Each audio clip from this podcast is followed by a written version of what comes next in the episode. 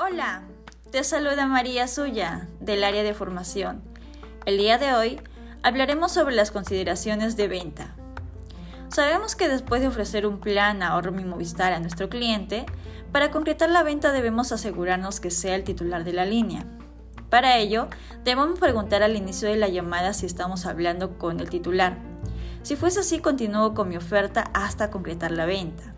Si nos contestara un usuario que nos indica que es el que se encarga de la línea, podemos mencionarle la oferta y si está interesado, debemos pedirle que nos comunique con el titular de la línea necesariamente. Si no se encuentra, podemos pedirle que realice una llamada tripartita para que una la llamada con el titular.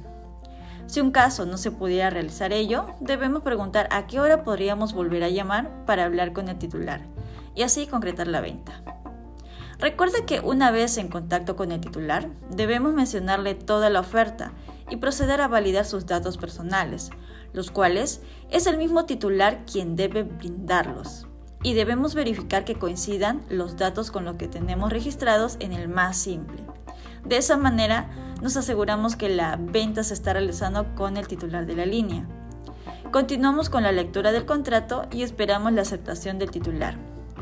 No olvides realizar las validaciones correspondientes en el más simple para verificar que la línea esté activa, no tenga deuda pendiente, no cuente con pedido pendiente y también validar que tenga el score suficiente para el plan brindado. Muy bien equipo, sigue las indicaciones para que puedas realizar una adecuada gestión. Que tengas una excelente semana.